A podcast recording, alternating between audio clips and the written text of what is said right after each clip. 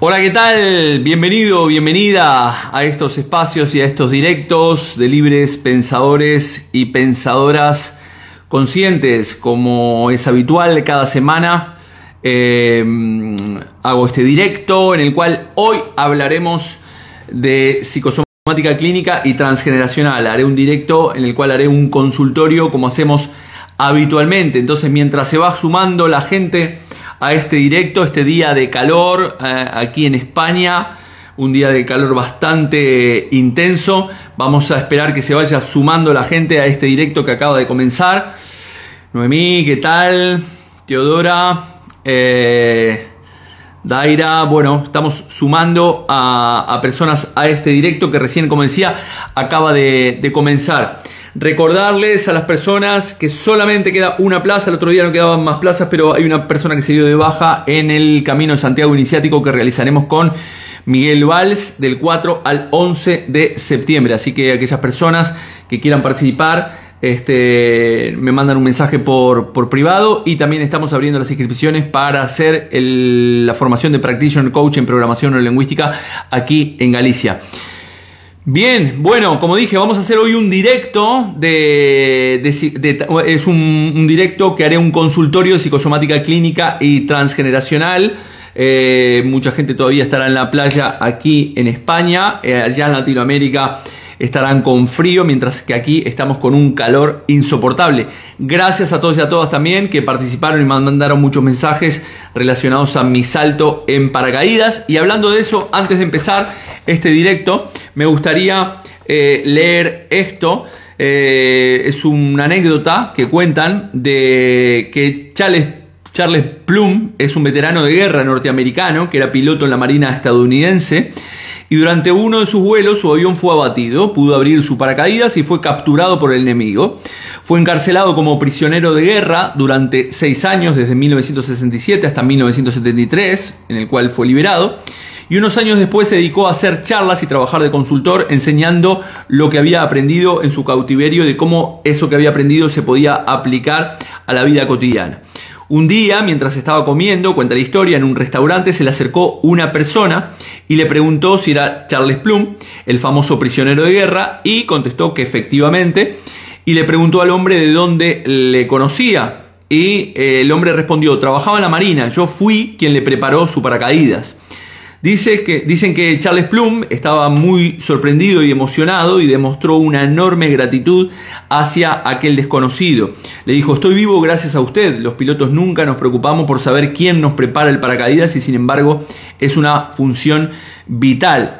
Entonces la pregunta es, ¿a ti quién te prepara ese paracaídas? En tu vida personal y profesional, aunque no seamos conscientes de ello, eh, tenemos un montón de paracaídas, eh, quizás algunas eh, sean un contrato bien redactado o el apoyo moral de tus familiares o tu pareja que te apoya en sus proyectos o quizás sean otras cosas que te facilitan tu vida y te hacen alcanzar tus logros. Entonces la idea es que nos podamos parar un momento a pensar quién son aquellas personas de mi entorno que este, preparan nuestro paracaídas y es posible que hayas, este, haya algo fundamental para ti que no, lo estés, no le estés dando la importancia que se merece. Por lo tanto, esta historia de Charles Plum es muy importante. Bueno, esta, este, este, este cuento, esta historia es muy importante para tomar conciencia de cuáles son esas personas que tenemos en nuestra vida que nos preparan diariamente nuestro, nuestro paracaídas para que nosotros podamos alcanzar los objetivos que nos proponemos.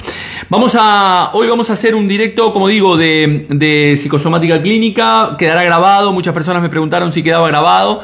Le, les digo que sí. Después me llegan los mensajes. Así que primero intentaré responder las preguntas que me hicieron a través de este, la cuenta de Instagram.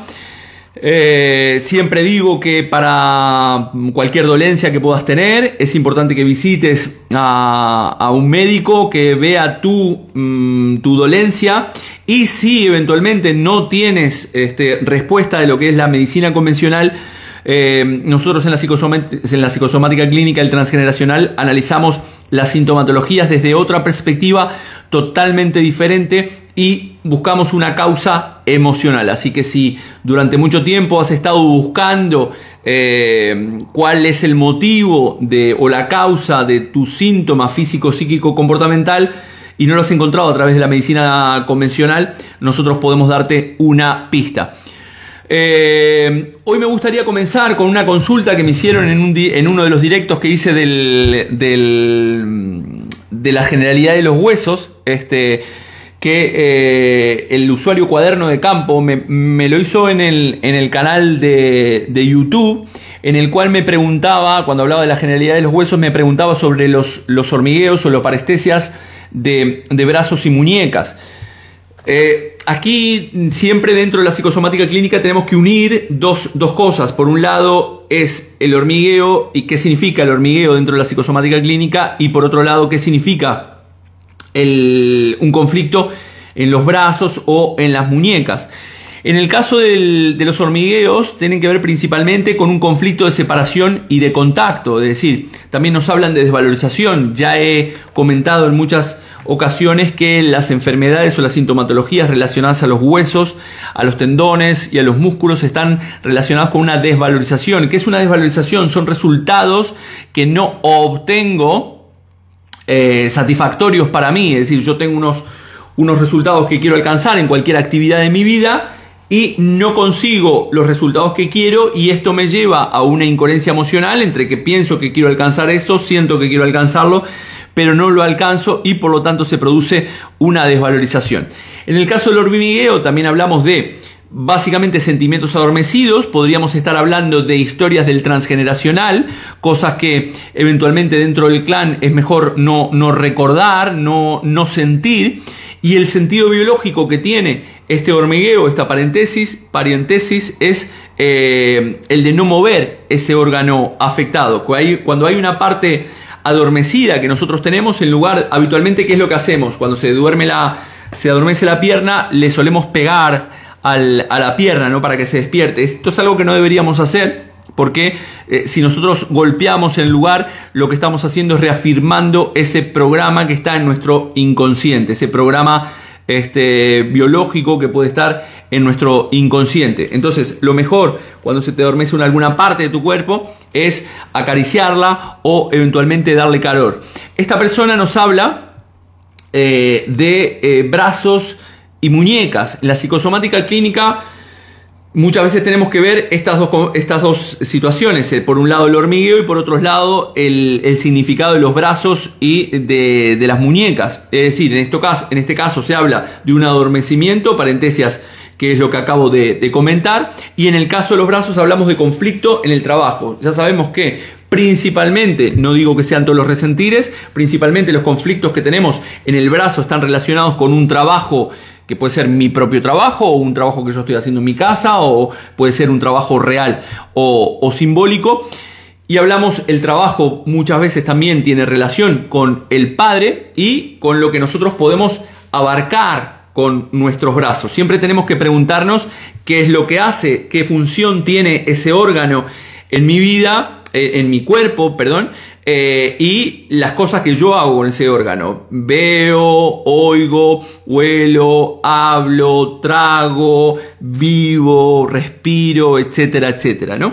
Cuando hablamos de, de, de, lo que abarcamos en las personas diestras, cuando el conflicto, aquí tenemos que tomar en cuenta la lateralidad, es decir, cuando estamos hablando de una persona diestra que tiene un problema en su brazo diestro, acá de un conflicto tal vez de dejar partir a personas que amo, puede ser un hijo, una pareja o, cualquier cosa. Entonces, si hacemos ambas lecturas a este cuadernos de campo, este usuario que hacía la pregunta en, en YouTube, tenemos que hacer estas dos lecturas, por lo tanto, aquí podríamos estar hablando de una memoria transgeneracional que tú has podido heredar y que eventualmente no se quiere o, no se puede despertar o no queremos volver a sentirla. Aquí, evidentemente, cuando hay una sintomatología negativa, estamos hablando de un drama que supera los umbrales de tolerancia propios nuestros o de un ancestro. ¿Qué es lo que tenemos que ver? Eh, como digo, esa historia del transgeneracional que yo puedo estar heredando de no tener que despertar una experiencia o volver a sentir un drama relacionado con ver partir a alguien, tal vez mi padre, eh, que se tuvo que, decir, por ejemplo, puedo tener la memoria de un abuelo que tuvo que, ver partir a su padre eh, o que tuvo que emigrar o que murió o que tuvo que ir a trabajar a otro país o lo que, o lo que fuera. Entonces esta memoria la tienes que, eh, que investigar porque estas pueden hacer ser algunas pistas. Si fuera en el brazo izquierdo para esa persona diestra, sería querer protegerme de agresiones y sería el eh, querer tratar de mantener a alguien a, distancia. Si fuera, si fuera, una persona zurda, la historia sería al revés. Lo primero que dije este sería si el problema es en el brazo izquierdo, eh, de ver partir a alguien o problemas relacionados con el padre. Y si la persona zurda experimenta problemas en su brazo derecho, aquí estaríamos hablando de mantener esa distancia o querer apartar a, alguien o defenderse de las agresiones. En el caso de las muñecas, esta persona también hablaba de la. preguntaba sobre las muñecas. También hablamos de una desvalorización en las muñecas, curiosamente, como lo relacionado al tema de los, de los huesos. Hemos dicho que la desvalorización es cuando no obtengo los resultados.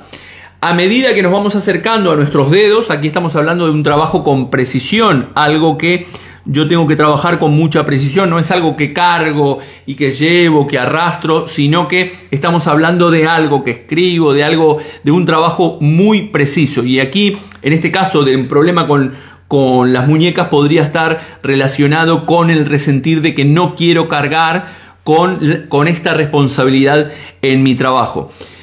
Hace un tiempo vino una persona en la consulta que tenía problemas de quistes en la, en la muñeca y aquí podríamos estar hablando de este, negarnos a la realidad. Bien, las quistes en la muñeca sería un resentir de este, negarnos a la realidad. Recordamos que siempre tenemos que preguntarnos desde cuándo estoy teniendo esta sintomatología, porque a partir de ahí tenemos que ir a buscar el psicoshock programante que me ha llevado a manifestar este síntoma. Bien, así que respondido esto, también Nora nos preguntaba sobre el cáncer de mama. El cáncer de mama ya he hablado bastante en los directos del conflicto del cáncer de mama. Aquí también una vez más tenemos que estar hablando de la lateralidad. Eh, es decir, no es lo mismo un cáncer de mama para una persona diestra, dependiendo de la mama en la cual sea, que para una persona zurda. Para las mujeres diestras, si el problema, eh, el cáncer es en la mama si la mujer es diestra, no sé cómo se me ve allí, aquí está mi diestra, pero si el problema es eh, en, la, en, la, mama este, izquierda, este problema está relacionado con, los hijos reales o simbólicos, es decir, con mi hijo realmente o con una persona que yo considere mi hijo, o con mi mascota que yo la considero mi hijo, o con mi negocio que yo lo considero mi hijo, o con un proyecto que yo considero mi hijo. Por lo tanto, estamos hablando de algún conflicto que ha superado mis umbrales de tolerancia relacionado a los hijos reales o simbólicos.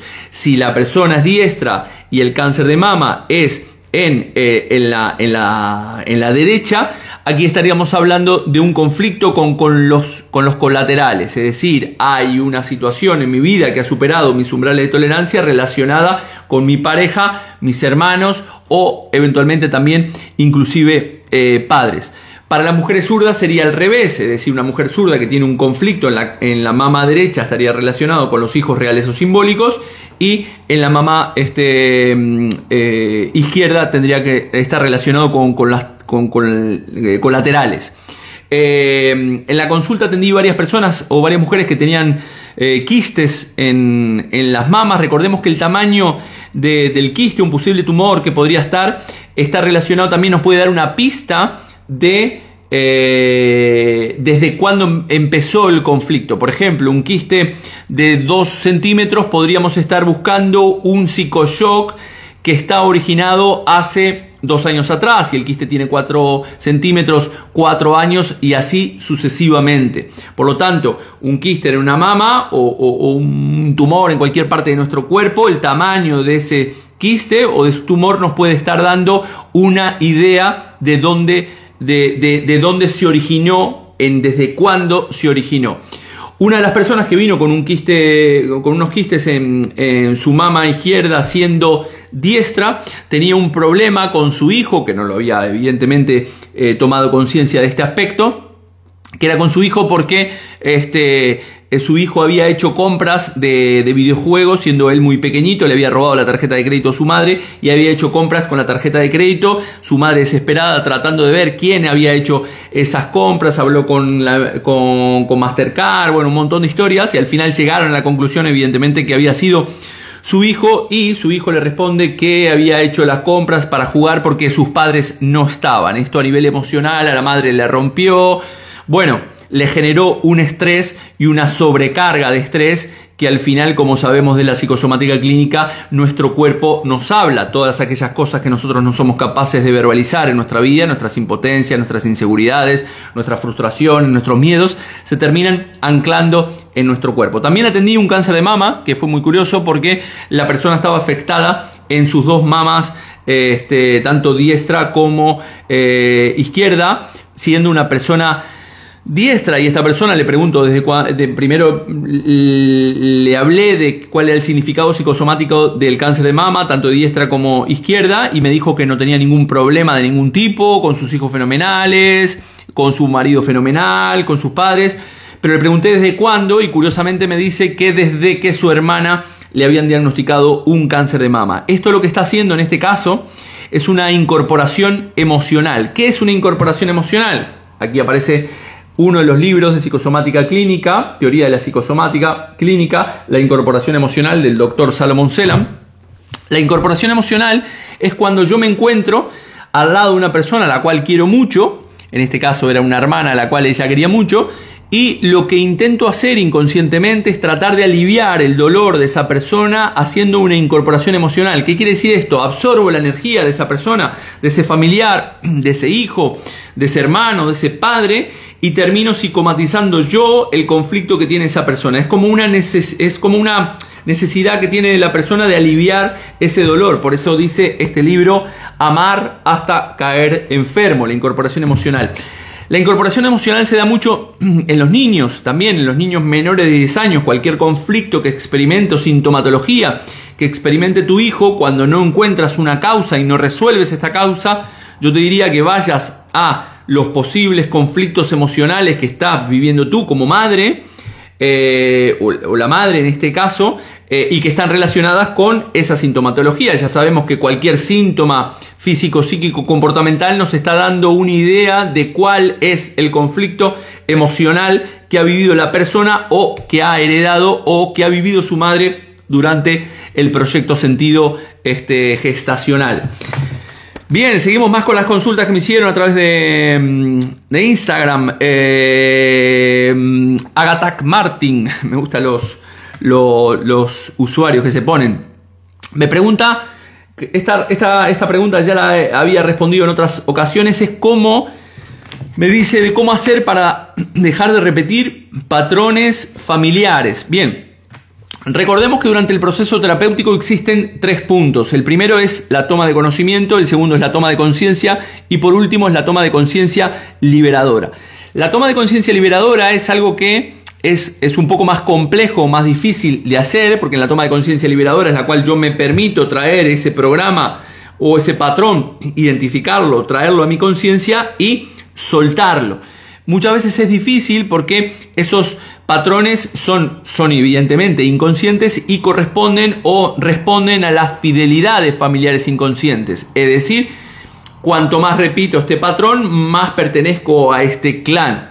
¿Vale? Entonces, ¿cuál es la idea? Primero es tener conocimiento que estás repitiendo un patrón. Luego tienes que tener conocimiento de cuál es el patrón que estás repitiendo. Estoy repitiendo el patrón de las parejas de todas mis las mujeres de mi clan que han sido maltratadas, estoy repitiendo un patrón con el dinero, estoy repitiendo un patrón del carácter, estoy repitiendo un patrón del territorio, no sé. ¿Cuál es el patrón que estás repitiendo? Identificar ese patrón. Una vez que lo tenemos identificado, tendríamos que analizar un análisis o hacer o realizar un análisis del árbol genealógico para saber de quién concretamente estoy repitiendo ese patrón inconsciente. Lo estoy repitiendo de mi madre, de mi padre, de mi abuelo, de mi tío, de mi tía, etcétera, etcétera. Recordemos que los patrones de conductas, cualquier sintomatología, comportamientos, eh, una enfermedad, se pueden repetir hasta cuatro generaciones. Una vez que nosotros tomamos conciencia de quién es el que estoy repitiendo, cuál es el patrón que estoy repitiendo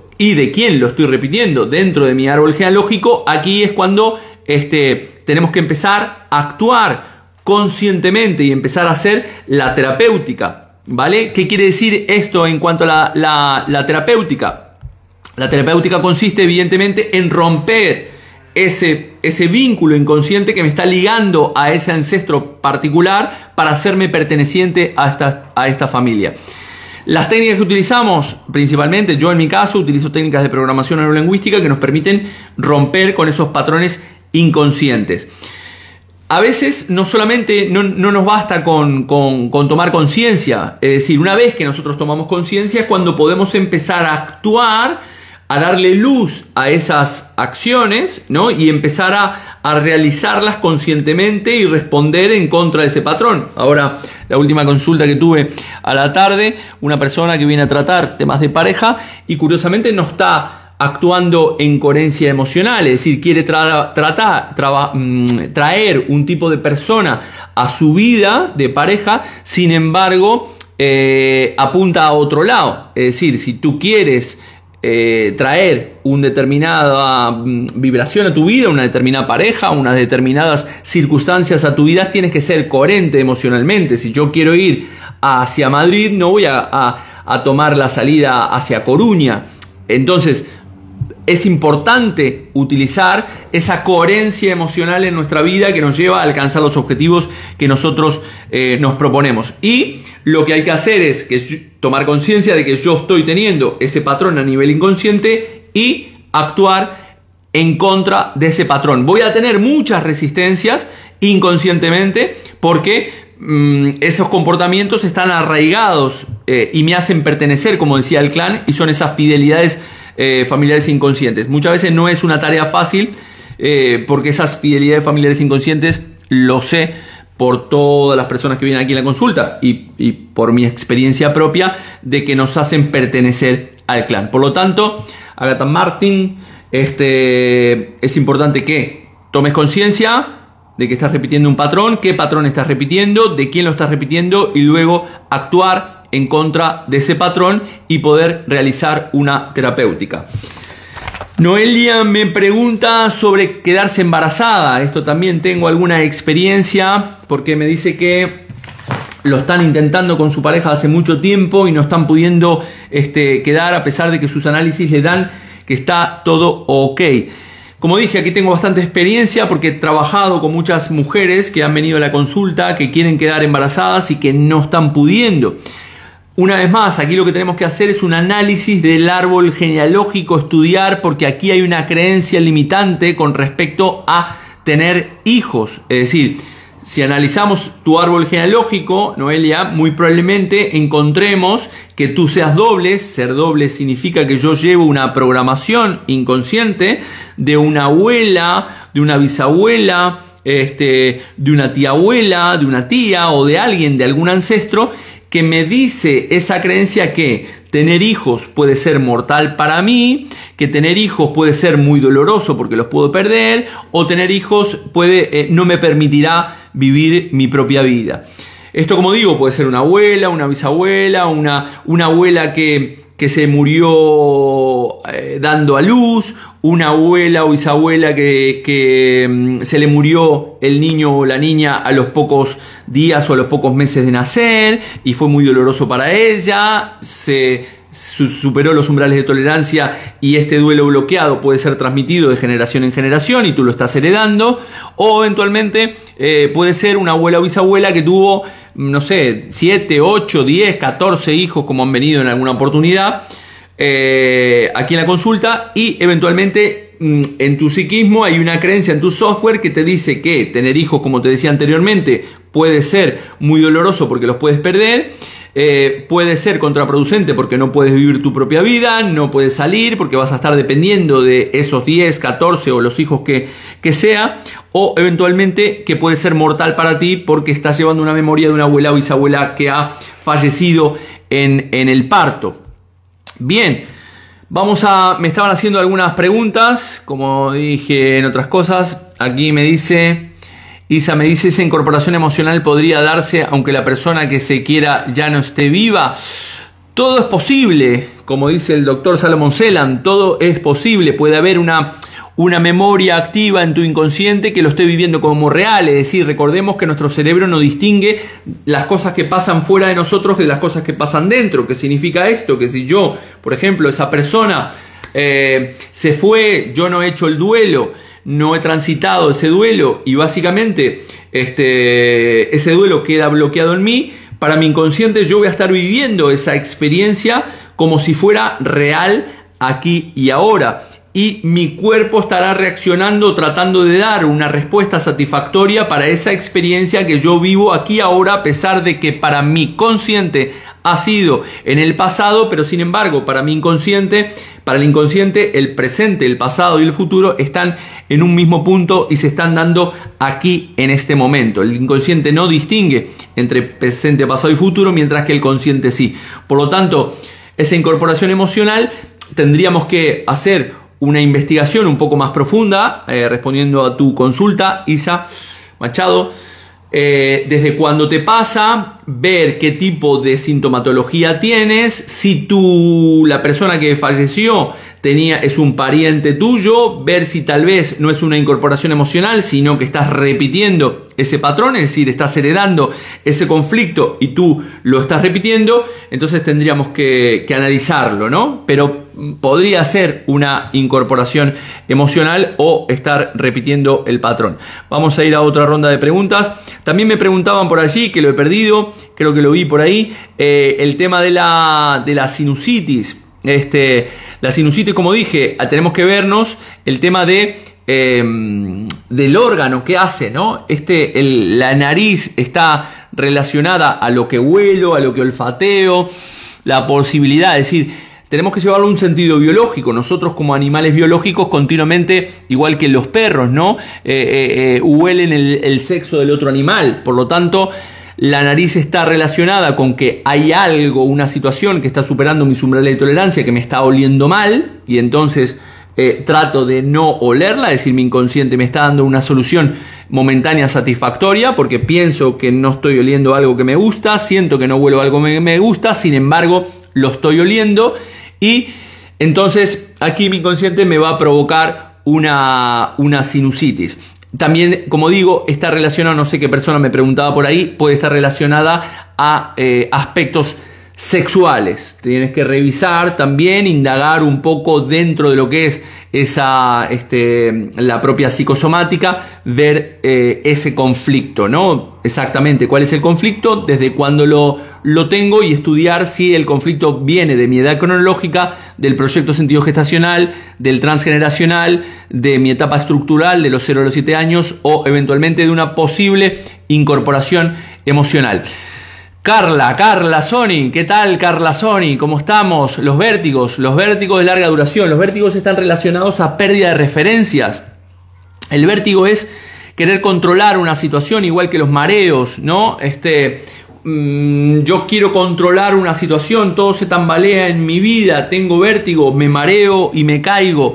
Son personas que necesitan eh, un control de la situación y no están pudiendo controlar la situación y por lo tanto les vienen los vértigos y los mareos y eventualmente también, eh, como dije, es una pérdida de referencias.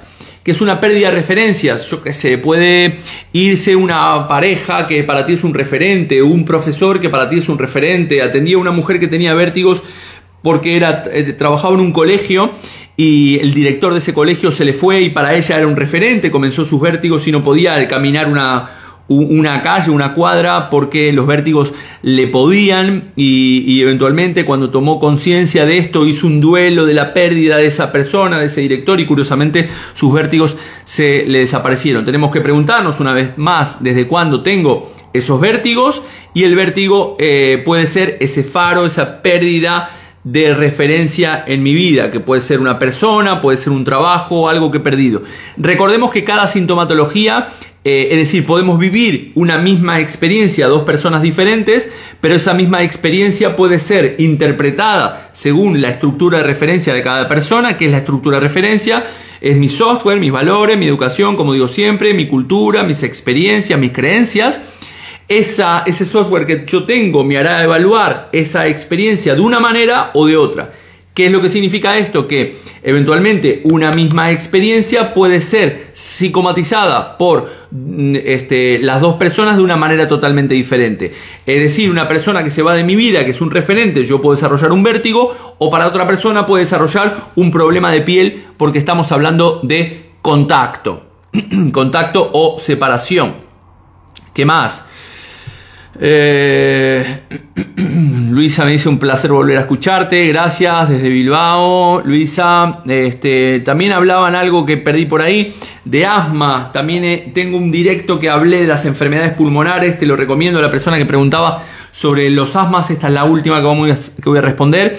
Eh, los asmas estamos hablando de un conflicto de territorio, respiración, las enfermedades pulmonares tienen que hablar, tienen que ver con un conflicto de eh, de, territorio, la capacidad que yo tengo para respirar mi vida, eh, el espacio, si yo no tengo espacio para poder este, respirar, eh, no sé, puede ser un trabajo que me agobia, una familia que me está sofocando o, que me está este, presionando, no me dejan vivir dentro de mi territorio, es la capacidad para poder respirar, pero tienen que hablar, igual que la neumonía es un conflicto de territorio, muchas de las personas que han, ya sabemos que han fallecido de COVID han fallecido por neumonía, que es un conflicto de territorio, o miedo a la muerte, en este caso la neumonía también. Así que, bueno, a ver si hay alguna más, creo que aquí hay una que me están preguntando aquí, a ver si la puedo observar. para, para dejar repetrar problemas en los ojos, pérdida de visión. Vale, bien, eh, aquí desarrollo infantil, digo. Vale, una vez más, con los ojos, ¿qué hacemos? Con los ojos lo que estamos haciendo, básicamente, es poder ver, para lo cual te tienes que preguntar, en este caso, recordemos que en las dos puntas, ¿qué significa? Si tengo una afección en los ojos, porque también me han preguntado por cataratas, tengo una afección en los ojos, primero desde cuando la tengo, una vez más, y después preguntarme qué cosas en ese desde cuándo no quiero ver, están sucediendo y no quiero ver, o qué cosas quiero ver y no estoy pudiendo ver. ¿Vale? Es decir, situaciones en mi vida que estoy viendo en mi día a día, esto me está generando un estrés muy importante y lo que hacemos es tratar de, al no estar en, en coherencia emocional, pienso que no quiero ver esta situación, siento que no quiero ver esta situación y entonces la estoy viendo y entonces mi inconsciente me va a mandar una solución correctiva para no ver esta situación. Cosas que quiero ver. Quiero ver que mi hijo o mi hija este, estudien cuando no están estudiando. Pienso que quiero verlos, siento que no quiero verlos, pero no los estoy viendo estudiar. Puedo tener una afección en los ojos. Recordemos que cada persona, desde esa estructura de referencia que he explicado anteriormente, lo puede psicomatizar de mil maneras. Así que en este directo de hoy hemos hablado del cáncer de mama, hemos hablado de los programas de cómo romper patrones familiares, hemos hablado, por si lo quieren volver a, para aquellos que han llegado tarde, eh, hemos hablado, ¿qué más? De eh, quedar embarazada eh, y el problema de los hormigueos o las parentesias de, de brazo y de muñeca. Mm, Obviedad, ¿por qué se engorda? Me llamo Oscar. Oscar, ¿por qué se engorda? La última. ¿Por qué se engorda? Bueno, la obesidad, la obesidad y el sobrepeso tiene, es multifactorial. ¿Qué significa multifactorial? Hay, em, primero la cantidad de, curiosamente, la cantidad de, de kilos que puedas tener te puede dar una idea, al igual que mencioné el tema de los quistes, te puede dar una idea desde cuándo se origina este conflicto. Es decir, la grasa en mi cuerpo puede ser una reserva, que puede ser problemas de dinero, la grasa en mi cuerpo es protección, que pude haber tenido problemas de bullying en el colegio, problemas de abusos, eh, abusos sexuales, etcétera, etcétera. Entonces la obesidad y sobrepeso, lo he hablado también en, muchos directos, tiene que ver con, este, es multifactorial, puede venir de varios factores, pero principalmente tienen que ver con algo muy puntual que es el síndrome de abandono. Es decir, yo me siento abandonado o solo frente a una determinada situación en mi vida. Esta situación, Oscar, de, en la cual tú te sientes solo frente al peligro, es la sensación. Tú puedes estar rodeado de personas, pero tú tienes esta sensación de que te sientes solo para afrontar esta situación. ¿Qué hará tu cuerpo como un mecanismo de defensa? Se intentará hinchar eh, porque es biológico, es decir, para poder defenderme si me siento solo frente al peligro, para defenderme de posibles depredadores, un compañero de trabajo, un jefe que me hostiga, eh, mi pareja que me maltrata, mis padres, etcétera, etcétera, tu cuerpo se va eh, va a engordar o mantener este, esa capa de, de, grasa como puede ser, como te decía, otros resentires como la reserva. pero principalmente aquí hablamos de esta sensación o síndrome de abandono. Así que revisa, Oscar, en qué situación de tu vida te estás sintiendo solo frente, que la estás afrontando solo y a partir de ahí buscar o si eh, ha sido desde siempre, ya tendríamos que ir a que el conflicto no te pertenece a ti, sino que le pertenece a tu madre o lo estás heredando del transgeneracional. También la obesidad y sobrepeso pueden estar relacionadas al síndrome del yaciente. No me voy a detener ahora, tal vez haré algún directo en algún momento repetir lo que es el síndrome del yaciente, pero estoy sustituyendo a un aborto que tuvo mi madre antes y al final tengo que estar comiendo por dos. ¿Qué tal Mercaba? Gracias por tus aportes, me dice. Gracias a ustedes. Bueno, gracias a todos y a todas los que han estado en este directo, en este consultorio mensual de psicosomática clínica y transgeneracional. Quedará grabado como siempre. Recordarles que ya empezamos las inscripciones para hacer la formación de Practitioner Coach en programación neurolingüística que comenzaremos en octubre, a finales de octubre, aquí en Galicia. Cualquier duda o cualquier consulta los estoy leyendo en este en mi canal de YouTube, en Spotify, si quieres escucharlo desde la playa cómodamente o en mis directos en mi perfil de Instagram. Un fuerte abrazo para todos y paz profunda. Chau chau.